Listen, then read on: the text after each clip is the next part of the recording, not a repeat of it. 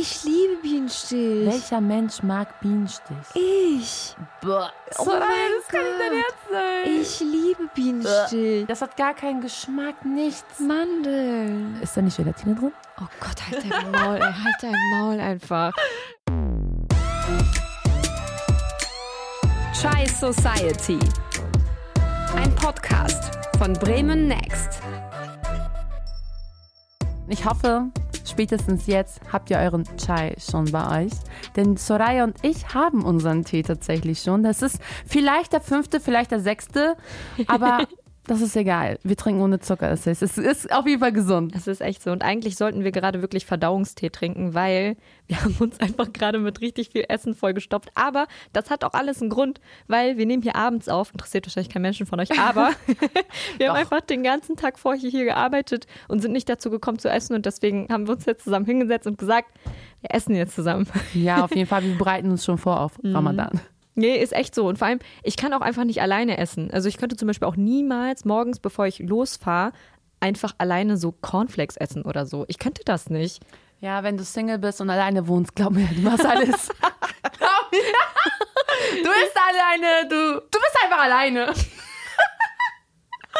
Genau. Ich kann das einfach nicht. Ich meine, ich liebe Frühstück und trotzdem könnte ich das nicht, weil bei mir ist entweder ganz oder gar nicht. Das heißt, entweder so richtig groß, fett frühstücken oder einfach komplett auslassen und warten, bis du irgendwann vor Hunger stirbst. Ja, so wie wir fast. Hm, Ist aber echt so. Aber vor allem diese Liebe zum großen Frühstück, die habe ich einfach von zu Hause mitbekommen. Das ist so richtig dieses arabische, typische Frühstück mit Fuhlen, mit, mit Gemüse, mit allem Möglichen, was man dann noch zu essen bekommt. Mit Manaish, mit allem. Oh, ich liebe Manaish.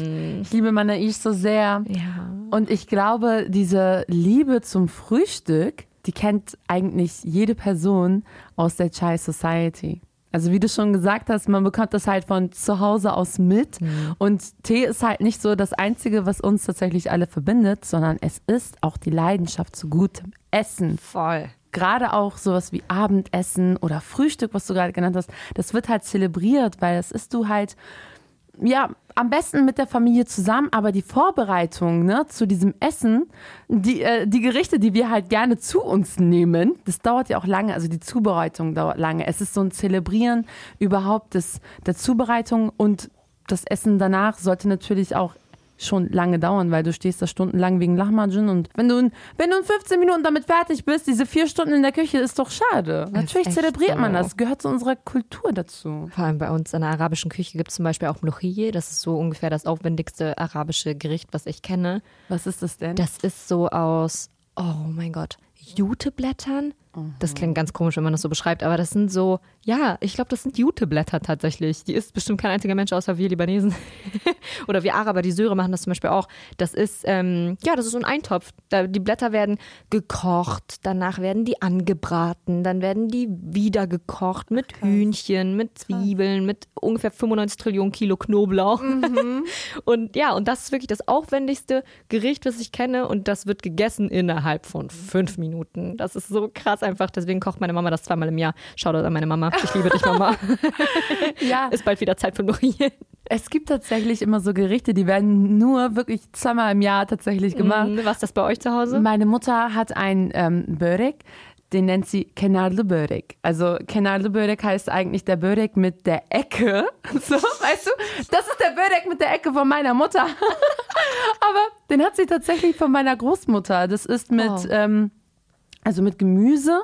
Ich weiß jetzt gerade nicht, ähm, mit Porree, Porree, heißt das Porree? Ja, ja, Porree. Mhm. Genau, das nimmt sie auf jeden Fall, äh, soweit ich weiß, Lahana. Auf jeden Fall heißt es auf Türkisch. Mhm. Müsste ich jetzt nochmal googeln, aber ich glaube, es ist Porree, Porree, Porree.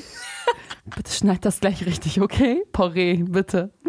Weil zu heftig falsch darf ich es jetzt auch nicht sagen, aber das nimmt sie auf jeden Fall und das ist dann auch mit Hackfleisch und das ist so aufwendig, weil sie den Teig noch extra immer selber macht. Mittlerweile kann man den Teig ja immer kaufen, aber sie macht es tatsächlich selber. Oh mein Gott, krass. Ja. Wow. Und ähm, das ist ein wirklich dicker Teig.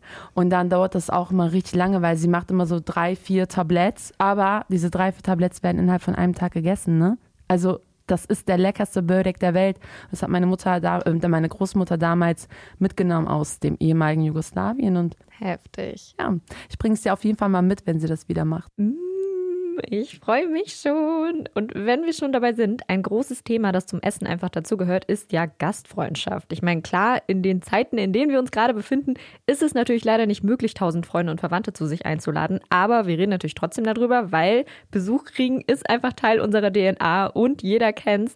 Wenn deine Eltern Besuch einladen, dann ist das nicht nur der Besuch deiner Eltern, auch wir sind Gastgeberinnen oder vor allem wir sogar. Und es kann gut sein, dass du diese Menschen noch nie in deinem Leben gesehen hast. Aber trotzdem bist du dann einfach Bediensteter an diesem Tag. Auf jeden Fall. Du kriegst nicht mal Geld, weißt du, aber du kriegst dafür ganz viel Bördig und ganz viele andere Sachen, wie Sarma zum Beispiel. Und vielleicht auch Heiratsanträge durch irgendwelche Tanten oder so. Also das ist auf jeden Fall safe. also diese Heiratsanträge. Meistens wissen die Typen nicht mal Bescheid, aber an dem Tag wurdest du für sie auserkoren. So. Das ist doch aber auch einfach so. Also ich, ich habe das so ein bisschen im Ohr. Ich weiß noch, wenn man dann halt Besuch bekommt und einem so gesagt wird, ja, also eigentlich wird einem das nicht mal gesagt, man geht automatisch in die Küche, ne? Aber man geht in die Küche und irgendwie beweist man sich so als möglichst gute Hausfrau, weißt du? Auf Egal, ob du jetzt so 16 bist oder irgendwie 28 oder so, du bist immer noch so, dass du denkst, okay, ich muss jetzt mich irgendwie von der besten Seite zeigen und zeigen, dass ich den besten Kaffee der Welt kochen kann. Ey, das war immer damals mein größter Struggle. Also ich, vielleicht hat man es jetzt schon herausgehört, aber ich liebe ja Tee, so ne? Für diejenigen, die es noch nicht wussten. Und ähm, der Tee meiner Großmutter war damals sehr, sehr bekannt. Und ich habe die Hälfte meines Lebens damit verbracht, das die beste Art und Weise, Tee zu kochen, herauszufinden. Das war für mich der größte Struggle. Also nicht unbedingt Kaffee, aber tatsächlich Tee. Aber so werden wir ja auch erzogen. Also im Endeffekt, wenn ähm, ja, deine Mutter ihre Freundinnen irgendwie oder die Tanten der äh, ganzen Mahalle, also der ganzen ähm, Nachbarschaft irgendwie bekommt, dann bist du diejenige, die halt in der Küche, wie du sagst, steht. Und auf der anderen Seite sehe ich das aber auch an mir. Also ich wohne ja alleine und ich kriege ja ständig Besuch, aber ich liebe das auch. Also ich habe auch meine Wohnung damals so eingerichtet. Also für mich war das immer so safe, dass Freundinnen bei mir einfach übernachten, dass wir abends bei mir sitzen und essen werden und so weiter und so fort. Auch so mit Geschirr und so habe ich schon alles, alles, alles durchdacht, so, ne? Ich durfte mich auch schon auf der Couch einmurmeln. Leute, das war besser als jede Nacht in irgendeinem Hotel einfach. Ich lag auf flauschigen Decken, alles roch nach frisch gewaschen. Ich war einfach so richtig, ich war im Himmel. Ich war richtig im Himmel. Leute werden einfach uns schreiben, weil die Airbnb bei dir einfach schlafen wollen, weißt du? Hey Leute, gerne, auf jeden Fall. Ich wohne in so, Also- einer, so einer guten Gegend. Beste Gastgeberin aller Zeiten einfach. Aber, aber mach weiter, mach weiter. Ja, aber guck mal, das freut mich. Weißt du, wenn Menschen das über mich sagen, dann freut mich das. Und ähm, ich koche tatsächlich auch sehr gerne dann, wenn Leute kommen. Ich, ähm, du weißt es ja jetzt auch schon mittlerweile. Ich mag das zum Beispiel gar nicht, wenn eine Person das erste Mal zu mir kommt und ich kann nicht für diese Person kochen. Ich hasse das. Oder wenn ich nicht irgendwie mindestens 50.000 andere Sachen zum Knabbern habe und diese Person dann einfach, ich, die größte Horrorvorstellung ist, jemand kommt zu mir nach Hause und ich habe kein Essen da. Man kennt das doch von Leuten, die so sagen, oh Gott, ich habe ein Date und ich weiß nicht, was ich anziehen soll, obwohl man so einen ganzen Schrank voller Klamotten hat. So ist das bei uns mit Snacks. Ja. Du bist so, hey, du kriegst Besuch, so, okay, oh mein Gott, ich habe keine Snacks. Dabei hast du so fünf Packungen Nüsse, Körner, äh, Kekse, äh, Früchte, alles mögliche. Aber nein, du musst noch irgendeine bestimmte Snacksorte besorgen. Das ist einfach so. Ist so, oder dann fällt dir irgendwie ein, ja, ich habe dieses Mal ja keinen richtigen Granatapfel gehabt, so. Und du, du denkst dir fünf Tage danach immer noch, wieso habe ich an dem Tag keinen Granatapfel gehabt? Weißt du, alles ist perfekt. Die Menschen haben das nicht mal gemerkt, aber du denkst dir, nein, du hast versagt. So, diese Leute waren nicht glücklich in dem Moment. Vor allem, wenn der Tisch, wenn der Tisch noch genug Platz hat, damit jemand sein Handy da drauflegen kann, dann ist der Tisch nicht voll genug. Auf jeden Fall. Dann kannst du eigentlich direkt dich von deiner Mutter anmeckern lassen und sagen, was bist du für eine Gastgeberin? Schämst du dich nicht? Aber weißt du, Soraya, ich mag das. Also ich mag das wirklich, wirklich gerne, weil man, wir sagen ja auch, dass Gäste Segen bringen. Bereket. Ja. Das heißt, die Person, die an deinen Tisch kommt und da satt wird, du merkst diese schöne Energie in dieser Wohnung. Aber auch einfach, weil das so ein bisschen unsere Form ist, den Leuten zu zeigen, dass wir sie lieben. Auf jeden Fall. Es ist einfach so. Also Ja. es ist Fakt, wenn du jemanden liebst.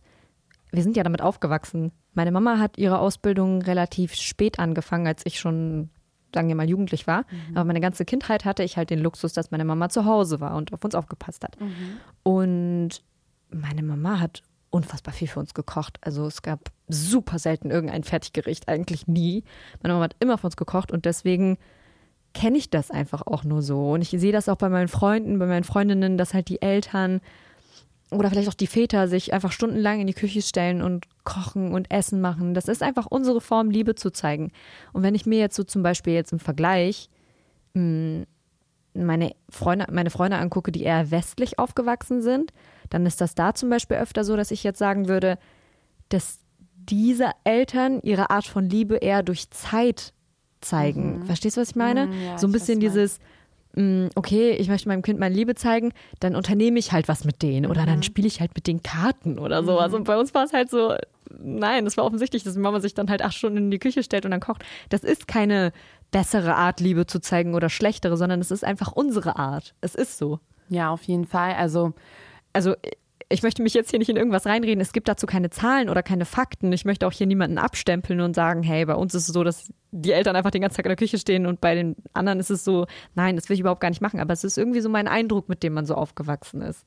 Aber den Eindruck, den ähm, kann ich auch komplett teilen. Also den teile ich auch, weil ähm, ich erinnere mich, wenn ich zum Beispiel länger irgendwie weg war, ob es jetzt, keine Ahnung, im Ausland war oder Schullandheim, damals in der Schule, an dem Tag, wo ich dann zurückgekommen bin, hat meine Mutter tatsächlich eher das gekocht, was ich mag. Oder meine Mutter hat halt immer gearbeitet, so, ne? Also ähm, seitdem ich sieben bin oder so, arbeitet meine Mutter halt durchgehend. Oder vielleicht auch schon vorher. Ich erinnere mich nicht mehr, weil mein Leben lang hat sie halt gearbeitet. Und ähm, an den Tagen, wo sie halt nicht gearbeitet hat, war sie den ganzen Tag in der Küche. Wirklich. Da hat sie halt alles gemacht, was sie in der Woche halt nicht machen kann, weil es zu lange dauert. Und das war dann so, so macht sie die Zeit wieder gut, die sie dann nicht sozusagen zu Hause hat, obwohl sie ja nachmittags dann zu Hause war. Deswegen kann ich das vollkommen nachvollziehen. Wenn du zum Beispiel in der Heimat deiner Eltern irgendwie bist, dann merkst du das ja auch mit den Tanten und den Omas, die dann dort stundenlang in dieser Küche stehen. Also ähm, äh, wenn ich zu meiner These gehe, zu meiner Tante, dann sehe ich diese Frau eigentlich, das klingt jetzt, alle Machos denken sich draußen, ja gut, ich sehe diese Frau nicht außerhalb der Küche. Sie ist den ganzen Tag in der Küche, aber unser Herz kann auch nicht sagen, These, geh da nicht hin, komm raus, jetzt setz dich so zu uns, weil sie will das. Sie hat schon in ihrem Kopf die und die und die und die Gerichte und ganz ehrlich, sie weiß, was für ein Gericht jede einzelne von uns mag und macht es. Und wir denken uns, okay, so wird sie glücklich. Sie, sie liebt den Anblick, wenn wir da irgendwie sitzen und sie sieht, wie wir ihre Böreks essen. Und das macht denen auch nichts aus. Die machen dann auch gefühlt Essen für 200 Personen. Aber am Ende haben sie so dieses Glück. Denken sich, ja, ich habe meine Familie gerade glücklich gemacht. Und das ist schön. Dann gibst du ihr einfach dieses Glück. Das ist Liebe. Bei uns ist einfach Essen Liebe. Sowohl Essen als auch Essen für andere machen. Auf jeden Vor allem meine Oma, meine Oma ist, glaube ich, so 1,50 klein. Oh, Baby. Aha, und bestimmt so, keine Ahnung, 80, Oh, Maschallah. 90, Ja. 70, kann ich nicht sagen. Aber meine Oma ist halt so richtig diese Prototyp-Oma, die, die den ganzen Tag in der Küche steht, wenn sie weiß, irgendjemand kommt zu Besuch. Das ist einfach Fakt. Sie ist auch die, die sagt, warum wollt ihr draußen essen? Ich habe doch Essen gekocht. Und wir sind so, nee, aber wir wollen dich nicht, ja, wir wollen dich entlasten und so und so. Wir essen heute draußen. Nein, ich koche. Ja, ja, Das ja. ist einfach so, so jede Oma immer, auf jeden Fall. Das ist für sie eine Ehrensache. Aber vor allem sind wir nicht die Einzigen, die solche Omas haben. Jamule zum Beispiel kommt einfach mal aus meinem Nachbardorf im Libanon. Das ist so heftig. Das ist so ein krasser Zufall. Und als Jamule vor kurzem mit seinem neuen Album LSD auf Promotor war, hat er auch bei uns im Bremen Next Studio vorbeigeschaut. Natürlich haben wir ein bisschen über unsere gemeinsame Heimat gequatscht und Jamule hat mir erzählt, was er mit dem Libanon verbindet. Ich glaube, seitdem ich auf die Welt gekommen bin, bin ich jedes Jahr immer da gewesen. Mein Vater hat uns halt da, hat mich immer dahin gebracht und dass ich das Ganze auch lerne und fühle, wie es dort ist und immer mit meiner Familie zusammen sein kann und immer das Gefühl und die Verbindung zu der Familie habe.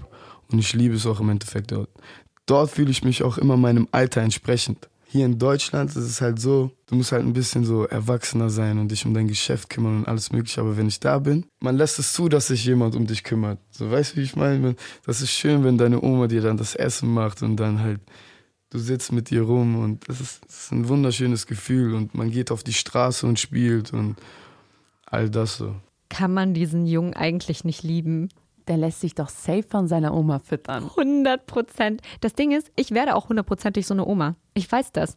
Ich weiß das. Ich sehe das kommen, dass ich so eine Oma werde. Ich weiß es einfach. Ich sehe das auch schon. Mhm. Also ich sehe das ja auch schon in deinen Augen, wenn du Menschen begrüßt. Du machst das immer so, egal ob dieser Mensch zwei Meter ist oder 1,58. Du gehst mal nach ganz oben und begrüßt diesen Menschen so, indem du das Gesicht einfach in die Hand nimmst und dann so Küsschen an die Wangen. Weißt du? Und dann fühlt man sich immer, als würde irgendwie so eine alte Oma dich begrüßen und dein Herz erwärmt sich schon direkt. Aber du bist einfach mal fünf Jahre jünger. Und ich fühle mich dann so, okay, meine Abla hat mich gerade begrüßt.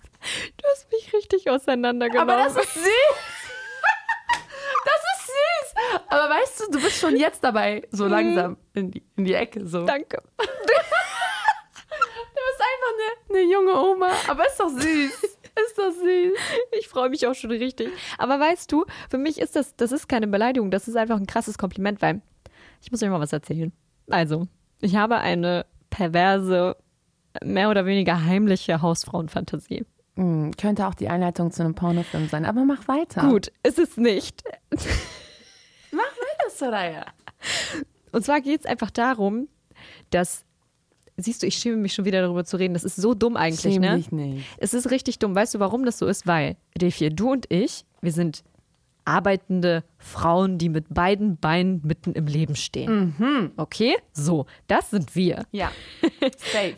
Wir, wir sind selbstständig, wir, wir gehen selber arbeiten, wir stehen nicht den ganzen Tag in der Küche. Und auf der anderen Seite lebt einfach dieses Verlangen in mir drin, eigentlich den ganzen Tag zu Hause zu bleiben und zu kochen. Und das ist so komisch, das ist so komisch, weil ich das Gefühl habe, mein Körper kommt nicht mit diesen zwei Identitäten klar, weil die Hälfte von mir arbeiten will und machen will und tun will und den ganzen Tag unterwegs sein will für ihren Job und die andere Hälfte von mir ist die ganze Zeit noch überlegen so, wie soll ich jetzt noch rechtzeitig zum Supermarkt gehen? Ich krieg bestimmt kein frisches Gemüse mehr, mein Leben macht keinen Sinn mehr. Wann soll ich jetzt heute Nacht noch kochen? Wann soll ich Wäsche waschen? Was ist eigentlich los hier? Und ich will am liebsten dann für eine Sekunde kündigen und für immer zu Hause bleiben und Haushaltssachen machen. Das ist so dumm und ich sag deswegen extra so pervers und heimlich, weil ich echt das Gefühl habe, wenn ich jemandem das sage, dann kommt immer direkt so dieses, keine Ahnung, du willst es gar nicht genug, weißt du? Dass Was einem das so willst du nicht abges genug. dass einem so ein bisschen abgesprochen wird, dass man den Job und die Berufung, die man für sich hat, nicht zu 100 Prozent haben will, wenn man sich gleichzeitig eigentlich danach sehnt, eine Familie zu gründen und die den ganzen Tag zu füttern und zu bekochen. Ich glaube nicht. Also macht für mich keinen Sinn, diese Aussage. Aber das ist so, das ist so, das habe ich tatsächlich schon gesagt bekommen. Das ist so einfach dieses, ja, du kannst nicht alles haben, mäßige. Und es stimmt ja auch, weil ganz ehrlich, wenn wir jetzt hier so sitzen und ich überlege, es ist wirklich, wirklich anstrengend, alles zu wollen. Ja, also es ist auf jeden Fall anstrengend, aber ähm, also wir versuchen es ja. So ist es ja nicht. Und ich finde, ich finde nur, weil du zu Hause gerne kochst und ähm, dich nach einer Familie sehnst, heißt es nicht, dass du deinen Job nicht liebst. Ja, aber es ist halt manchmal ziemlich schwer, beides so zu vereinbaren, weil vielleicht kann man das ein bisschen besser verstehen, wenn man sich das so vorstellt. Ich will ja mich für alle Frauen auf der Welt stark machen. Ich möchte ja, dass Frauen das Gefühl bekommen, sie müssen nicht in der Küche stehen, sondern können arbeiten gehen, können tun und lassen, was sie wollen, können rausgehen, können feiern gehen und ihr Partner kann genauso gut sich in die Küche stellen und das alles machen. Aber innerlich denke ich mir so, dass ich vielleicht irgendwie so eine kleine Doppelmoral in mir drin habe, weil, weil ich so tief in mir drin dann doch die am Ende sein will, die sich an Herz stellt. Ganz ehrlich, ich finde, dieses sich für etwas entscheiden zu müssen oder das Gefühl irgendwie zu haben, sich entscheiden zu müssen, ist überholt. Es ist falsch, weil es, ich finde es überhaupt nicht widersprüchlich, dass du tatsächlich einfach zu Hause mit deinem Ehemann und deinen Kindern Zeit verbringen möchtest und ähm, vielleicht auch die Mehrheit der Zeit, weil man kann beides machen. Es ist hart. Guck mal, dass es hart ist, dagegen sage ich nichts. Es ist sehr, sehr schwer.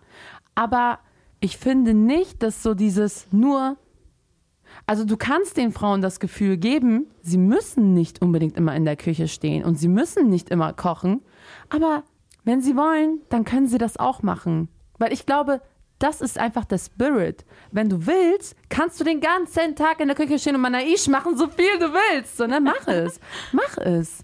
Und ähm, ich finde, das sollte einfach kein Widerspruch sein. Und ich finde, das ist auch keine perverse, perverse Fantasie, weil es trotz allem eine schöne Fantasie ist. Weil du musst auch bedenken, wir sind aufgewachsen in diesen Häusern und in diesen Wohnungen, wo du wusstest, als Kind, wo du eingeschlafen bist nachts, deine Mutter kocht gerade noch das Brot für den nächsten Tag und ähm, du hörst irgendwie Geschirr und Pfannen und alles. Und das sind, das sind die Geräusche der Geborgenheit, die deine Mutter und das Haus deines Vaters dir geben. Das ist richtig Und das schön. prägt sich doch in uns ein.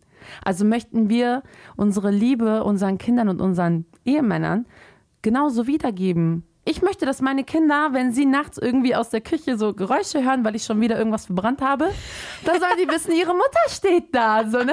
Ich rette euch. Da wird gleich kein Feuer entstehen. Aber sie sollen wissen, am nächsten Tag kriegen wir trotzdem noch was Leckeres zu essen. Auch wenn es ein bisschen verbrannt ist. Auch wenn es ein bisschen verbrannt ist. So passiert schon nichts. Aber weißt du, genau deswegen ist das irgendwo eine Fantasie. Deswegen nenne ich das ja auch Fantasie, weil ich einfach weiß, vielleicht hat es auch mit dem Job zu tun, dass man gerade als Frau sich doch noch ständig beweisen muss im Sinne von, doch, ich gebe 100 Prozent für diesen Job. Ich gebe 100 Prozent. Nein, ich äh, werde nicht irgendwie nächsten Monat schwanger werden und dann zu Hause bleiben, sondern nein, ich gebe 100 Prozent alles für meinen Job. Und dadurch, dass man diesen Drang hat, sich ständig irgendwie beweisen zu müssen als Arbeitstier und sagt, nein, ich bin immer bereit, ich bin immer erreichbar, ich bin 24-7 im Büro und ich bin immer da und ich bin bereit für jeden Kram, für jede Geschäftsreise, ich bin da, ich bin am Start dass man das einfach nicht damit vereinbaren kann, dass man sagen kann, okay, aber mm, um 16 Uhr würde ich gerne bitte einkaufen gehen, damit ich noch mal frisches Gemüse kriege. Ja. Das, das ist schwierig. Das ist sehr, sehr schwierig in der Realität, wirklich. Deswegen umso mehr Hut ab an alle, die das hinkriegen und die für sich sagen, okay, ich kann beides einfach miteinander vereinbaren, ohne Angst um meinen Job oder Angst um meine Familie zu haben. Ja, auf jeden Fall. Ich glaube, eine große, ähm, eine große Last auf unsere Psyche als Frauen in diesem Moment ist auch dieses, wir sind halt auch in einer Gesellschaft aufgewachsen, wo das Wort Hausfrau tatsächlich auch wie so eine Beleidigung benutzt wird. Ah, Was bist du denn für eine Hausfrau? Voll, Was, bist du jetzt eine Hausfrau oder was? Und nicht nur das, ich erinnere mich auch noch daran, dass wir ganz oft irgendwie in der Schule oder so Dokumente ausfüllen mussten oder irgendwelche Umfragen und wo man da dann reinschreiben musste, was die Eltern beruflich machen. Und da weiß ich, dass mein Papa immer reinschreiben konnte, Koch. Hm. Und bei meiner Mama immer reinschreiben musste, Hausfrau. Ja. Tatsächlich am Anfang noch. Und dann war ich jetzt immer so, für mich war es ganz normal, da Hausfrau reinzuschreiben, weil ich wusste, dass das im Endeffekt die Bezeichnung für meine Mutter war. Und für mich ist es so voll glorifiziert gewesen, weil das ist so, meine Mutter ist eine Königin gewesen. Meine Mama hat einfach den ganzen Tag mit uns verbracht. Äh, nicht nur für uns gekocht, sondern wirklich auch mit uns Zeit verbracht. Sie hat uns überall mit hingenommen. Wir sind mit ihr einkaufen gegangen, wir sind mit ihr zu Terminen gefahren. Wir waren immer mit ihr. Und abends, als wir dann ins Bett gegangen sind, hat sie dann angefangen, Haushalt zu machen, bis irgendwann mein Vater um 24 Uhr oder so nach Hause gekommen ist. Und dann war sie halt für ihn da. Meine Mama war immer für alle anderen da. Und deswegen ist für mich halt Hausfrau immer so, es ist eine Heldin gewesen. Für mich ist es eine Heldin. Ja, Aber auf der anderen Seite bin ich natürlich nicht dumm. Natürlich habe ich auch die Blicke von den anderen mitbekommen und die Kommentare auch teilweise von Lehrern oder von irgendwelchen anderen Menschen, mit denen ich zu tun hatte, wo man so mitbekommt, ja, deine Mama war ja auch Hausfrau. Ja, deine Mama kann dir doch bei deinen Hausaufgaben helfen, die ist doch den ganzen Tag zu Hause. Nein, Entschuldigung, meine Mama kann kein Deutsch. So, mittlerweile kann sie Deutsch, aber damals war das nicht der Fall. Aber so, man kriegt das schon oft mit, dass es so abgewertet wird im Sinne von, deine Mama hat ja ganz viel Zeit, die ist ja Hausfrau. Mm, Hausfrau ist ein Vollzeitjob. Also jeder, der das noch nicht gemacht hat, kann sich, glaube ich, gar kein Bild da ausmalen. Aber wie du sagst, es ist halt einfach negativ konnotiert in unserer Gesellschaft. Das ist Fakt. Und ich glaube, in ganz vielen anderen Kulturen ist das nicht so. Da ist das eher so, was auch wieder nicht richtig ist, dass arbeitende Frauen eher so als diese Freigängerin bezeichnet werden, von wegen, die ist nie da für ihre Familie, die geht sowieso nur arbeiten. Nichts von beiden ist richtig. Die beiden Extreme sind natürlich sehr, sehr problematisch. Aber ja, das ist schon sehr speziell, dass Hausfrau hier so abgetan wird, finde ich. Ja, wenn man halt über ähm, Hausfrauen, das Hausfrauendasein und so weiter und so fort spricht oder über das Dasein einer arbeitenden Frau mit Familie zu Hause oder auch nicht, dann spricht man natürlich auch immer über Emanzipation und hat diese eine äh, Frau jetzt Emanzipation oder ist sie emanzipiert oder nicht. Emanzipation ist auch wieder so ein Konstrukt, das schreiben wir anderen Menschen wieder zu. Wir sind es, die anderen sagen, ob sie emanzipiert sind oder nicht. Und meistens wird Frauen, die zu Hause sind, das eben abgesprochen, was total falsch ist. Ja, Meiner Meinung nach. Ja, Es ist wirklich Fall. schwachsinnig. Ich bin da komplett einer Meinung, weil eine Frau, die zu Hause bleibt, nehmen wir mal an, auf ein Kind aufpasst oder auch einfach nur zu Hause bleibt, aus welchen Gründen auch immer, kann die kultivierteste Frau aller Zeiten sein. Diese Frau kann Bücher lesen. Diese Frau kann, könnte ein Buch schreiben, wenn sie will. Und das ist vielen Leuten, glaube ich, gar nicht mal so klar. Die denken einfach, dass alles, was das Außenleben betrifft, also wie du dich nach außen hingibst, ob du arbeitest für die Gesellschaft, all das zählt als Errungenschaft und all das, was du innerhalb deines Hauses machst, zählt als zurückgeblieben. Und man kümmert sich halt um das, was man hat, aber nicht um das, was man sein könnte oder haben könnte. Und das ist echt, ich glaube, das ist ein Grundproblem, wie man andere Leute einfach sieht und auch wie man sich da einmischt in das Leben der anderen. Auf jeden Fall. Okay, das ist ein bisschen eskaliert. Ich weiß gar nicht mehr, wie wir da hingekommen sind. Wir haben über Essen geredet, oder? Ja, wir haben über Essen geredet und ähm, ich glaube tatsächlich, wir brauchen eine eigene Folge genau über diese Themen. Also so emanzipierte Frauen, Feminismus und alles Mögliche. Also die Folge kommt auf jeden Fall, Soraya. Ich glaube, wir brauchen das. 100 Prozent, wir brauchen das auf jeden Fall. Also, zurück zu unserem eigentlichen Thema. Es ging nämlich um Essen. Bis hierhin hat man ja gemerkt, für uns ist Essen halt mega wichtig. Aber, Und auch mega emotional. Genau, mega emotional auch. Aber hey, im Endeffekt sind wir als Muslime in Deutschland aufgewachsen, wo einfach in allem Gelatine oder Alkohol drin ist. Und jetzt überlegt euch mal, was für einen Struggle wir eigentlich hatten. Also wenn man sich das mal so, Gott, also Gott schütze alle Veganer und Vegetarier auf dieser Welt. Dank ihm müssen wir uns nicht mehr so viel Gedanken machen, wo ist überall Schwein drinne. Denn es gibt sehr, sehr viele vegane und vegetarische Varianten. Und das, das erleichtert so viel einfach. Das ist echt so. Vor allem, wenn wir so anfangen, über diese Stories nachzudenken, gibt es ja auch ganz viel von unserer Vergangenheit, sage ich jetzt mal. Also viel aus unserer Kindheit, viel, viel von früher. Aber das Thema hat ja noch gar nicht aufgehört. Das Thema ist ja lange nicht vom Tisch. Ich meine, es gehört auch schon dazu, dass man auf Partys oder auf Hauspartys so richtig einen auf Detektiv macht, Ja. weil man einfach rausfinden muss, wer diese verdammten Pizzaschnecken mitgebracht hat oder diesen Nudelsalat mitgebracht hat, weil man nur so rausfinden kann, ob jetzt letztendlich Harami-Wurst da drin ist oder nicht. Und man hat einfach Brot gegessen. Weißt du, Tzatziki und Baguette. Den ganzen, den, ganzen Abend. ganzen Abend. Den ganzen Abend, du isst einfach so Salzstangen und Snacks und nichts anderes, weil du weißt, in allem ist einfach, so. in allem ist Schwein drin oder so. Ist so. Das ist richtig schlimm. Aber ey, ganz ehrlich, ich möchte dazu eine kleine Geschichte erzählen. Ich möchte eine Geschichte erzählen über Menschen, die auf alkoholisch angehauchten Partys trotzdem auf diese Detektivreise gehen. Ja, das äh, bin ich. Dann passt das ja. Weil ich sehe euch. Echt?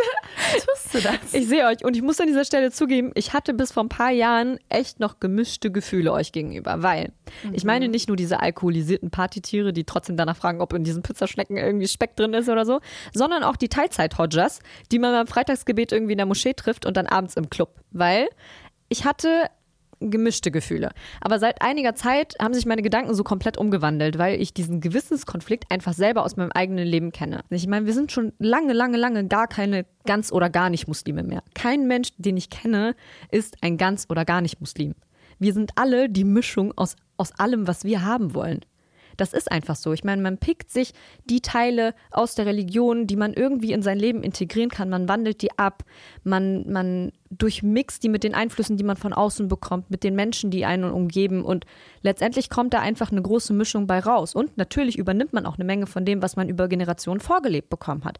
Und dann passt man das einfach an. Und Überraschung, was dabei rauskommt, ist halt das, was wir sind. So wie wir alle leben. Und genau so ist übrigens auch jede Religion entstanden. Weil Religion ist nämlich nicht im klassischen Sinne entstanden, sondern wurde einfach schon immer überliefert durch Menschen, durch Erzählungen, durch Geschichten. Und deswegen gibt es ja auch einen Grund, warum wir alle wahrscheinlich dieses Jahr auch wieder anfangen werden, an verschiedenen Tagen zu fasten. Das ist einfach so. Auf der ganzen Welt, auf jedem Kontinent wird einfach der Islam komplett anders ausgelebt, mit natürlich bestimmten Parallelen, aber es ist einfach so. Wir sind alle unterschiedlich und verschieden. Und deshalb, nein, ich urteile nicht mehr über diese alkoholisierten Menschen, die auf Partys danach fragen, ob die Pizzaschnecken mit Speck sind, weil jeder und jede von uns gibt einfach sein Bestes. Es Ja. ist einfach so. Der gute Wille zählt und das ist auch letztendlich für mich persönlich das Wichtigste.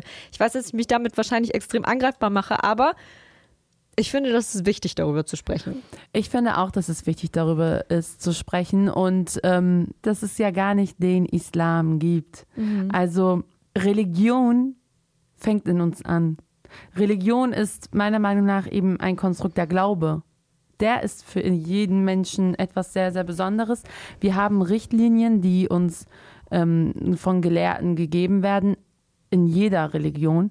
Aber bei mir hat es sich in den letzten Jahren eben so entwickelt, dass ich eben davon ausgehe, es ist der Glaube zu Gott und das ist eine persönliche Sache. Im Endeffekt jedem, jeder Mensch oder jede Person hat eine andere Auffassung, eine andere Interpretation davon. Da kommt ja auch sehr viel Ideologie und Charakter und sowas dazu. Soziologisch gesehen kann man das auch schon belegen, aber das führt jetzt zu weit weg. Aber was ich damit sagen möchte, ist erstens danke, dass du mit uns Frieden geschlossen hast. Aber zweitens ist es auch tatsächlich so, dass ähm, ich damit auch sehr lange einfach ein Problem hatte. Also Schwein haben wir niemals gegessen, so ne?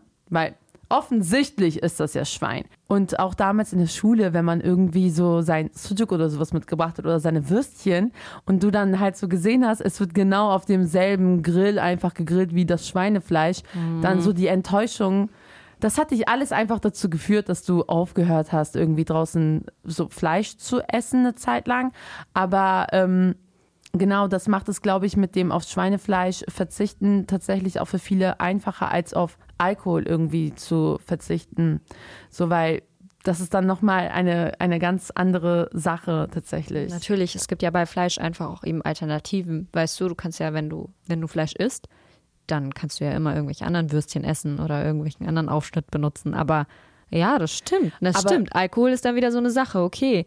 Aber ich finde es auch einfach so schwierig, wenn Leute dann urteilen, weil genau das ist ja auch passiert. Das passiert ja, Ja, ja. vielen von uns, dass man dann sagt, ja, du redest so groß mit Schweinefleisch und dies und das und nur Halalfleisch und bla bla bla, aber dann im Endeffekt trinkst du Alkohol auf Partys. Das sollte keinen jucken. Ja, aber das ist halt auch wieder so eine Auslegungssache. Ne? Also wenn man sich, wir sind halt beide keine Theologinnen. Das ist auch wieder so das Ding. Aber wenn man halt sich mit unterschiedlichen Theologinnen so beschäftigt, dann merkt man schon, dass es halt sehr viel mit ähm, Auslegung und Interpretation und allem ist. Und ähm, wie, wie gesagt, also es fällt und steht bei einem selber. Das Ding ist halt, heutzutage hat man das auch viel einfacher, weil also mit den Aufschnitten und so weiter, dadurch, dass es eben diese Vegetarier und Veganer gibt. Früher war das nicht so. Aber eine Sache, eine Sache ist die echte Missgeburt und das ist Gelatine. Oh Gott, ja. Also scheiß mal auf Schweinefleisch. Das kann, da kannst du auch sagen, ich esse kein Fleisch. Aber Gelatine, Digga. Mhm, Gelatine ist einfach in so vielen Sachen drin und jeder von uns weiß das. Also jeder Supermarktbesuch war damals einfach eine Spurensuche. Junge, wir haben Inhaltsstoffe gelesen, bevor es Veganer überhaupt gab. Ja, wir sind safe. einfach die Ersten gewesen, die das gemacht haben. Man musste einfach ständig irgendwelche Sachen lesen, das Kleingedruckte. Du warst klein und konntest noch nicht mal richtig lesen und hast schon so aus Instinkt schon die Packung umgedreht, in, die deiner Mama ins Gesicht gehalten, damit sie liest, ob da irgendwie Gelatine drin ist oder so. Ja, Richtig ja. traurige Zeiten, Mann. Tote Zeiten. Safe. Tote Also Zeiten. das Ding ist ja auch, also wenn ich heute in den Supermarkt gehe, dann habe ich halt eine riesen, riesen Auswahl so an Dingen, die ähm, für Veganer eigentlich gemacht sind, wo ich weiß, okay, da ist halt keine tierische Gelatine irgendwie drinne. Die Frage stellt sich mir aber, warum hat das so lange gedauert, irgendwelche Alternativen mit pflanzlichen Mitteln rauszubringen. Warum muss denn 50, 60 Jahre lang muslimische Menschen in diesem Land auf Süßigkeiten irgendwie verzichten? Also warum ist da irgendwie, warum ist diese Gruppe, also ey, ich will gar nicht eine Gruppe gegen die andere Gruppe irgendwie gegenüberstellen, so, ne? Nein, ich aber verstehe komplett, was du warum meinst. ist es für viele ähm, äh, verständlicher? Also warum ist ähm, die Zuneigung oder die Akzeptanz Veggie-Sachen gegenüber größer als zum Beispiel Halal-Sachen? Ich kann dir genau sagen, warum. Weil es einfach bei ganz vielen, Ve oder ich denke, ich kann dir sagen, warum. Weil es einfach bei ganz vielen Vegetariern und Veganern auch um so rationale Gründe geht, wie zum Beispiel ein tierisches Lebewesen, ein tierisches Lebewesen, ein Tier ist genauso wertvoll wie ein Menschenleben oder so. Es gibt ja viele Menschen, die ihren, ihr vegetarisches Leben so begründen, dass sie einfach keine Tiere umbringen wollen oder dass sie ihr Leben so nicht nachhaltig finden, wenn sie Fleisch essen, das ist schlecht für die Umwelt. Das sind alles rationale Gründe. Und rationale Gründe finden eigentlich relativ schnell Anklang. Aber solche Sachen wie, hm, ich glaube an Gott, ich bin vielleicht sogar Muslima und äh, glaube an etwas, was ich nicht sehe. Und dieser Gott sagt mir, ich soll kein Schweinefleisch essen und keine Schweinegelatine. Das ist dann wieder so, hm, ob das Anklang findet, entscheiden die Leute dann immer so für sich selber. Verstehst du, was ich meine? Ja. Deswegen wird für immer einfach diese Grenze gezogen werden. Und deswegen ist es auch einfach Fakt, genau das, was du gesagt hast, dass einfach jahrelang, wir haben ja schon jahrelang in diesem Land gelebt, so Muslime waren jahrelang komplett auf der ganzen Welt verstreut. Aber trotzdem wurde uns diese Produktpalette an vegetarischen Fruchtgummizeug nicht zur Verfügung gestellt. Ja. Und das sind wir, wie du gesagt hast, den Veganern und Vegetariern haben wir das zu verdanken, aber irgendwo ist es natürlich auch frech und traurig, das stimmt. Das Auf ist jeden Fakt. Fall. Und eine Sache ist ja auch, diese ganzen ähm, Sachen zum Beispiel im türkischen Laden, die sind ja Mhm. viel, viel teurer als die vegetarischen zum Beispiel. Hundertprozentig. Also ich werde, ich habe es einfach jahrelang nicht verstanden. Ich weiß, dass wir damals immer ins Kino gegangen sind mit meiner Mama und wir haben davor, wie ähm, die guten Ausländer, die wir sind, sind wir natürlich immer, immer Abstecher im Supermarkt gemacht und haben uns natürlich erstmal mit Snacks eingedeckt. Und ich weiß, dass einfach eine kleine Tüte, eine kleine 50 Gramm Tüte von dieser bekannten Fruchtgummimarke im türkischen Supermarkt noch teurer war als eine 200 Gramm Tüte, also wirklich das Vierfache an Größe von normalen Fruchtgummis von der gleichen Marke. Und das hat mich so sauer gemacht, einfach die ganze Zeit. Und deswegen habe ich gedacht, guck mal, das guckst du jetzt mal nach. Woran liegt das? Weil ich einfach mir das damals so erklärt habe, ich wusste ich ja nicht, habe ich einfach mal gedacht, na gut, okay, da sind pflanzliche Stoffe drin oder was auch immer. Und deswegen, äh, das wird wohl irgendwie teurer sein in der Produktion und deswegen wird es einfach teurer sein. Egal, fürs gute Gewissen. Dann kauft man sich halt die kleine Tüte, aber steht halt halal drauf. Na, ich gerade nachgeguckt und es ist einfach gar nicht so. Was das ist denn der so. Grund? Fakt ist, dass es hauptsächlich, dass dieser Preisunterschied hauptsächlich daran liegt, dass Importkosten auf uns zukommen. Diese, äh, diese bestimmte Fruchtgummimarke, von denen ich spreche, mit diesen, ne, diese Thomas Aha. Gottschalk-Werbung, Ah, ja, ja, ja. Fruchtgummimarke, genau, die, die Kinder froh macht und Erwachsene auch, die, diese Aber Marke keine Muslime. macht Kinder froh, macht Erwachsene froh, aber keine Muslime froh. Diese Marke ähm, wird einfach, also diese kleinen Halal-Tüten werden in Istanbul hergestellt. Ach. Das ist die Produktionsstätte da und äh, die müssen ja importiert werden. Und auf der anderen Seite werden halt die normalen Fruchtgummis von dieser Marke dann nicht produziert. Und ich habe jetzt auch, es gab irgendwie Zeiten in meinem Leben, da kamen auch Leute auf mich zu, damals so Freunde von der Moschee, die gesagt haben, äh, die sind aber auch nicht halal und bla bla bla, so, die sind nicht halal. Ähm, das hat mich natürlich auch interessiert, habe jetzt auch nachgeguckt, wie zuverlässig ist das Ganze. Es ist tatsächlich wirklich zuverlässig. Also diese Halal-Siegel sind mittlerweile wirklich sehr, sehr, sehr verlässlich. Aber jetzt kommt nämlich der witzigste Moment aller Zeiten. Ich darf diese Fruchtgummis gar nicht essen, Warum? weil ich Vegetarierin bin. Ach, die sind, stimmt. Richtig, Ja, okay. die sind nämlich gar nicht vegetarisch. Diese Halal-Fruchtgummis von dieser Marke, die Kinder froh macht und Erwachsene auch, die sind, ähm, die werden 100% aus Rindergelatine hergestellt, aber eben aus der Gelatine von halal geschlachteten Rindern. Mhm. Deswegen darf ich die gar nicht essen. Deswegen muss ich doch bei meiner vegetarischen Marke für Fruchtgummis bleiben. Ah, Ja, okay. das ist tatsächlich, also man kann nicht gewinnen. Aber egal, zurück zum Thema. Es ist einfach so, dass du eben als Muslim oder als Muslima auf bestimmte Dinge einfach achten musst. Und natürlich ist man dann einfach abgefuckt und genervt, wenn man weiß, man muss das Vierfache zahlen. ja, auf Einfach jeden nur Fall. fürs Gewissen irgendwo, Ja, ne? ja. Und weißt du, was auch das Ding ist? Hm. Ich frage mich, warum diese, die mit ähm, Rindergelatine gemacht werden, gibt es in Deutschland keine Rinder, Digga? Gibt es in Deutschland Ja, keine Rinder, Rinder. Soraya? Also warum konnte man das all die Jahre lang nicht in Deutschland machen? Weißt du, es ist so eine Sache zum Beispiel, die verletzt mich auf irgendeine Art und Weise. Viele werden sich jetzt vielleicht denken, die das hören, so, ey, übertreib nicht, Alter, come on. Aber Ich nein, versteh's. weil, weißt du, wir leben hier, wir bauen alles Mögliche mit auf. Unsere Großeltern, die kommen alle her, unsere Eltern kommen her, warten lange darauf, dass ihr Asylstatus irgendwie anerkannt wird, warten ein Leben darauf, dass der Vorarbeiter in der Fabrik sich ihren Namen merken kann und sie nicht einfach nur Ali oder sowas nennt. Und ähm, da denkt sich einfach eine komplette fucking Firma nicht einmal, komm, für so viele tausende Millionen von Menschen, Mitbürgern, Mitbürgerinnen in unserem Land, machen wir auch einfach mal eine Version mit Rind. Scheiß mal auf Halal. Ehrlich, scheiß mal auf Halal mit Rind. Rindergelatine, das hätte auch schon, so viele hätten das dann auch schon gegessen, weißt du? Allein dieser Gedanke irgendwie macht mich traurig. Und ähm, zu sehen, wie so komplett viele Menschen ausrasten, wenn sie irgendwo dieses Halal-Siegel sehen, wenn sie bei irgendwelchen Discountern oder sowas, das macht mich irgendwie traurig. Und jetzt zu wissen, Digga, das muss aus Istanbul importiert werden, damit Menschen hier naschen können, Heftig, ne? das ist doch traurig, oder? Irgendwie schon. Also es gibt einem auch noch mal so ein bisschen dieses Gefühl von der Fremde. Hab ich, also ich kriege auf jeden Fall ein befremdelndes Gefühl. Ja, Befremdeln, ist das überhaupt ein Wort? Ich, Fremde. Ja, ich kriege also, einfach ein fremdes Gefühl dabei. Ich kriege fremde Gefühle, Ja. weil das einfach für mich zeigt, damit ich hier als Muslima leben kann und naschen kann, muss für mich ein Produkt aus Istanbul importiert werden. Das ist doch absurd irgendwo. Ja, auf Klar jeden kann man jetzt auch sagen, meckern auf hohem Niveau. Man kann natürlich auch die Hochgummis von der bekannten vegetarischen Veggie-Bums-Marke kaufen, natürlich. Kann man alles, aber es geht irgendwo um, ums Prinzip, muss man auch dazu sagen. Und Ja. ich weiß nicht, also ich glaube, wenn es allgemein um Halal geht, dann sind doch die Stories, die für uns alle viel, viel lustiger sind und auch so jeder aus seinem Leben kennt, sind doch die, wie einfach Freunde, angebliche Freunde unser ganzes Leben zerstört haben, indem die uns irgendwas gesagt haben, von wegen da und da, ey, da und da ist Gelatine drin. Ja. Da und da ist Gelatine drin. Das hat mein Leben kaputt gemacht, dieser Satz. Also, ich muss tatsächlich an dieser Stelle auch sagen, ähm, Schöne Grüße auch auf jeden Fall an jeden von euch. Also bei mir in der Familie wurde halt stark natürlich geschaut, dass da irgendwo kein Schwein drin ist.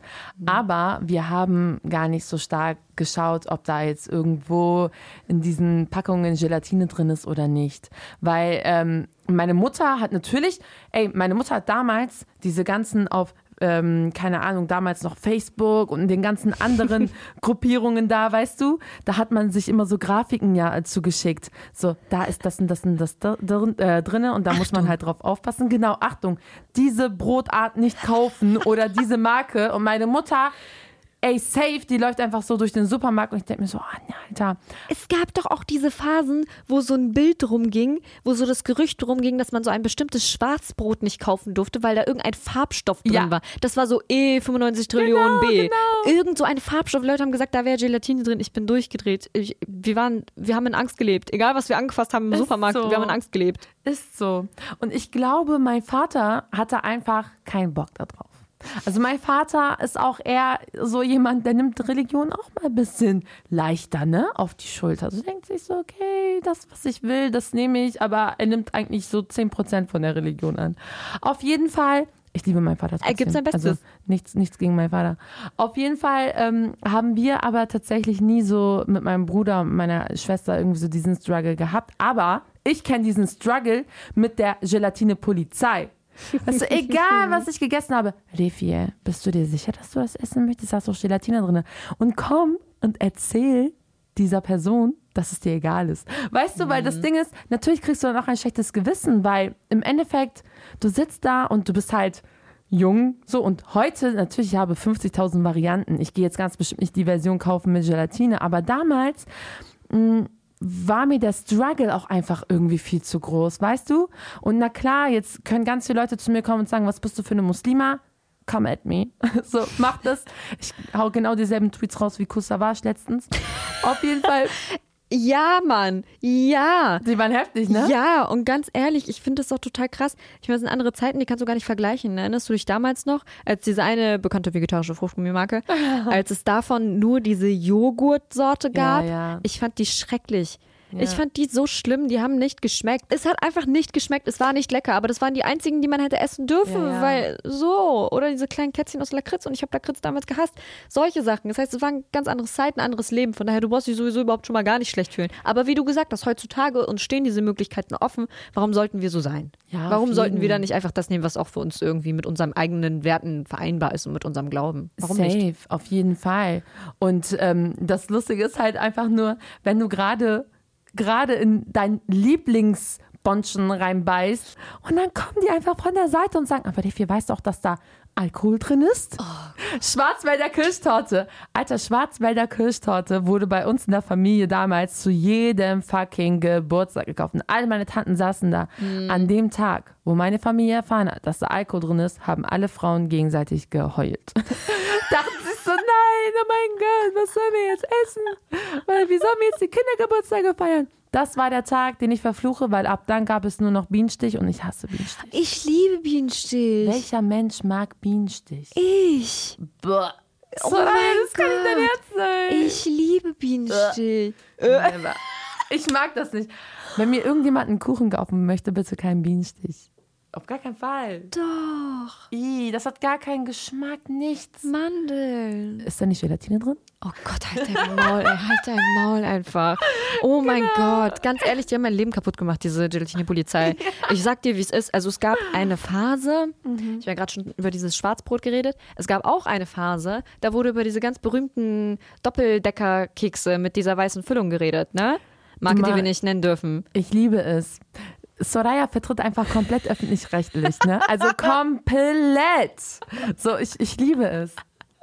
Also, wir reden gerade über diese, ne, diesen Doppeldecker Ja, schwarzen Keks mit der genau. weißen Füllung. Die auf jeden Fall. Es gab eine Phase, da ging nämlich rum, dass da auch Gelatine drin wäre. Und ich habe diese Menschen verflucht. Das Problem ist, ich konnte nicht durch die Gegend laufen und meine Ohren zuhalten, weil es einfach überall war. Es war medial groß. Natürlich in meiner eigenen Blase, aber es war auf Insta, es war auf Facebook, es war damals überall. Und ich konnte einfach nicht, ich konnte nicht einfach weiter essen, ne? Hab ich natürlich hingesetzt und gesagt, okay, ich warte jetzt erstmal, bis dieser Sturm vorbei ist und bis irgendjemand dieses Spektakel aufklärt. Und irgendwann hat dann ähm, die Marke selbst ein Statement rausgehauen, wo sich dann herausgestellt hat, dass diese Kekse sogar vegan sind. Heftig. Absurd ist das für mich. Absurd einfach, weil alle immer gedacht haben, das ist so eine Milchcremefüllung da Mhm. drin zwischen diesen Kekshälften. Und Milch ist ja offensichtlich nicht vegan. Hat sich herausgestellt, dass es gar nicht stimmt. Das ist irgendwie ist so eine, denn? weiß ich nicht, so eine künstliche Vanille-Irgendwas-Masse, die halt irgendwie nach Milchcreme schmeckt, weil wir so einfach abgetötet sind mit unseren Geschmacksnerven, dass wir denken, das wäre eine Milchcreme und werden einfach komplett veräppelt. Das war einfach eine vegane, eine vegane Keksfüllung. Aber scheiß mal darauf so. Im Endeffekt geht es einfach darum, dass einfach Panik geschürt wird Ja, mit ja, etwas, ja. was wir alle essen, mit Produkten, die wir alle in unserem Leben drin haben und dann auf einmal sowas. Aber das bezieht sich ja nicht nur auf Süßigkeiten, ne? Ich habe das zum Beispiel auch mit ähm, meinem Lieblingsjoghurt. Ich trauere diesem Joghurt so heftig hinterher, Defi, du kannst dir nicht vorstellen, ich gehe einfach in den Supermarkt meines Vertrauens, ich stehe an dieser Joghurtabteilung und mir kommen Tränen. Es gibt Momente, mir kommen Tränen. Da stehe ich da und ich denke so, oh Gott, wie sehr würde ich gerne diesen Ja. Joghurt mitnehmen und ich kann ihn nicht mitnehmen, weil ich einfach weiß, dass da Gelatine drin ist. Weil genau das ist das Ding, sobald du es einmal weißt und verinnerlicht hast, kannst du das ja auch einfach nicht mehr essen. Ja. Das geht nicht. Das ist so wie irgendwelche Veganer, die dann trotzdem etwas essen, was gekocht worden ist, dann finden sie raus, da ist was drin. Dann kann man das nicht mehr Ja, essen. Das ist das doch auch stimmt. asozial einem selbst gegenüber so. Na gut, okay. Jedenfalls, ich kaufe mir diese Joghurtsoße nicht. Ich möchte euch eure Scheinwelt nicht kaputt machen, aber es ist dieser Joghurt, wo unten so eine Fruchtfüllung ist und oben dann so eine musige, so ein musiger Joghurt, der so wie Mousse ist, von der Konsistenz her. Ja. hab Ja, ich immer weißt du gehasst. welcher? Hab Habe ich immer geliebt. gehasst. Junge, Ey, wir kommen nicht auf einen Nenner Nein, heute nein, einfach. du und ich beim Essen, das geht wir kommen nicht glaub auf einen ich, Nenner. Zum Glück mögen wir beide Tee. Ja, weißt du, wir kommen einfach nicht aufeinander. Ich liebe diesen Joghurt. Ich, wie gesagt, ich weine immer noch jedes Mal bei jedem Supermarktbesuch, aber witzigerweise ähm, hinterfrage ich jetzt mittlerweile auch diese Konsistenz, weil ich habe mich rausgefunden, das beschränkt sich nicht nur auf Süßigkeiten, diese Paranoia, sondern ähm, es gibt diese bekannte Frischkäsemarke, die so Ja. heißt wie ein US-Bundesstaat. Aha. Auf jeden Fall. Diese bestimmte Marke hat auch so eine Mousse-Sorte. Und Ja. die hat die gleiche Konsistenz wie mein Joghurt, den ich nicht mehr essen darf. Und deswegen isst du Und jetzt da immer ist das? auch Gelatine drin. Ach du Scheiße. Digga. Und meine Schwester hat mich auseinandergenommen. Meine Schwester hat mir damals gesagt, dass da Gelatine drin ist und seitdem kann ich die auch nicht mehr essen. Das heißt, ich weine jetzt zweimal, wenn ich in den Supermarkt gehe. So, sind alles Luxusprobleme, ich weiß, aber was ich euch damit sagen will, ist, The struggle is real. und wie und wie, weil wenn man einmal weiß, was da drin ist, dann ist einfach komplett dein Leben zerstört, weil du kannst deine Scheinwelt, deine Sche- Scheinwelt ist komplett, Ja. komplett kaputt. Aber weißt du, was ich mich frage? Und das habe ich mich schon die ganze Zeit gefragt. Ey, Schweinegelatine, jetzt, also ist wahrscheinlich auch Rindergelatine, aber Schweinegelatine ist in so vielen Sachen drinne. Wirklich in so vielen Sachen. Und das ist schon immer so richtig, manchmal kannst du es ja auch nicht rauslesen. Warum? Warum ist immer so viel Schweinegelatine in Sachen drinne, Mann? nicht. Ich kann mir vorstellen, dass das früher vielleicht irgendwie benutzt worden ist für Konsistenz, für Geschmack, für was auch immer. Aber ich denke eher für Konsistenz, ne? Weil sonst wäre es ja nicht in Fruchtgummi drin und in diesen mousseartigen Konsistenzen so. Aber mittlerweile, man, wir sind im Jahr 2020. Autos fahren alleine. So. Weißt du, was ich meine? Autos fahren alleine, Roboter werden Lehrer Roboter werden Lehrer. und die wollen mir einfach erzählen, dass man diese Konsistenz nicht durch irgendwas anderes erzeugen kann. Das stimmt ja gar nicht, sonst gäbe es ja gar nicht diese vegetarischen Süßigkeiten und sowas. Also, ich sage definitiv, die mogeln uns das da rein und das Ja. muss nicht sein. Und ähm, das nächste Mal werdet ihr auf jeden Fall ein Video von Soraya auf YouTube sehen. Sie reizt sich jetzt unter die ganzen Verschwörungstheoretiker.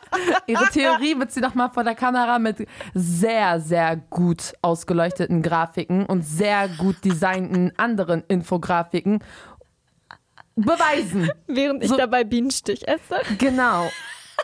Der erste Hate-Kommentar kommt von mir. Und Oh vielleicht Mann. melde ich sie. Who knows? Aber Du machst mich fertig. das ist auf jeden Fall, also ihr merkt, sehr wahrscheinlich habt ihr denselben Struggle euer Leben lang immer gehabt. Wir sind immer auf der Suche nach Schwein oder eben Gelatine. In meiner Familie war das auch mal so. Ich habe ich hab jetzt ein bisschen von meinem Vater erzählt. Der nimmt das nicht so ernst, Dinge. Aber wenn er eine Sache ernst nimmt, dann nicht Schwein zu essen. Weil das, was alle Muslime wirklich ausnahmslos vereint ist, dieses Schwein essen oder nicht. Ja, Ey, ja, du Mann. kannst alles auf die Schippe nehmen und sonst weiter, aber Schwein wird nicht gegessen. Egal, wer du bist, wo du wohnst, was du machst. Und ähm, ich habe tatsächlich eigentlich eine sehr, sehr süße Geschichte, weil ich glaube, sehr viele Muslime kennen das auch. Weil wir haben auf jeden Fall Nachbarn. Also meine Eltern haben Nachbarn schon seit 20 Jahren gefühlt. Die Müllers. So. Und die Müllers bekommen wirklich jede Woche Chips, Würstchen oder Salate, wo immer Fleisch drin ist, mein Vater aber nicht richtig liest und die dann nach Hause bringt, meine Mutter einen halben Herzinfarkt bekommen, weil sie es fast gekocht hätte oder fast gegessen hätte. Und was macht mein Vater? Er geht nach unten in die Wohnung, an die Tür, klopft und gibt dem Müllers das, was er gekauft hat gerade, weil der keinen Bock hat, das zurückzubringen. Natürlich, wer macht das denn auch so? Und gibt denen das. Und weißt du was? Seitdem die das macht, die, er macht das jetzt auch schon seit gefühlt 20 Jahren, Digga, das sind Best Friends. Also kulturelle, ähm, Kommunikation. kulturelle Kommunikation, sich aneinander irgendwie nähern und äh, Verständigung, das kann Schweinefleisch auch tatsächlich machen. Es ist unser größter Albtraum, aber es ist vielleicht auch einfach ein Mittel für kulturelle Verständigung. Mein Vater macht's vor, Leute. merkt, dieses Thema hat uns richtig auseinandergenommen, deswegen ist es auch richtig eskaliert. Aber jeder kann sich einfach da reinfühlen. Jeder Ja. kennt dieses Gefühl. Und deswegen, vielleicht habt ihr ja Bock, uns zu erzählen, wer ihr seid. Wir urteilen nicht über euch, ich verspreche es euch. Also sagt uns, seid ihr diese naiven Leute, die bloß nicht wissen wollen, wo überall Gelatine drin ist? Oder seid ihr selber Teil der Gelatine-Polizei, die alles tot recherchiert und dann Freunde und Familie darüber informiert, damit sie das bloß nicht weiter essen? Schreibt uns auf jeden Fall eine DM auf Insta. Und wie gesagt, wir urteilen nicht über euch. Wir haben genug Platz in unserem Herzen für jeden einzelnen von euch und wir lieben euch. Auf jeden Fall. Und ihr wisst ja, wir haben noch vor relativ kurzer Zeit gestartet. Wir das sind heißt, noch ganz klein. Genau, wir sind noch kleine Podcasterinnen. Und aus dem Grund stehen wir halt auf Support. Und wenn ihr uns mögt und wenn ihr unsere Themen mögt und die Art und Weise, wie wir schnacken und uns gerne supporten möchtet, dann gebt uns doch gerne fünf Sterne auf iTunes. Weil da sind wir auf jeden Fall da und hinterlasst eine schöne Bewertung. Vielleicht wollt ihr uns auch nur drei Sterne geben und habt eine Freundin, die uns zwei Sterne geben will und gebt uns einfach zusammen fünf Sterne. Ja, das nehmen wir auch an. Also wir haben gar kein Problem damit. Wir würden uns freuen. Okay, wir küssen euch. Auf jeden Fall. Und wie gesagt, Soraya hat jetzt schon geküsst, aber haltet die Augen offen, Leute. Gelatine ist überall. Oder ihr haltet euch einfach an meinen Vater und hört nicht zu. Und jetzt kommt mein Kuss. Tschüss. Tschüss. Chai Society. Ein Podcast von Bremen Next.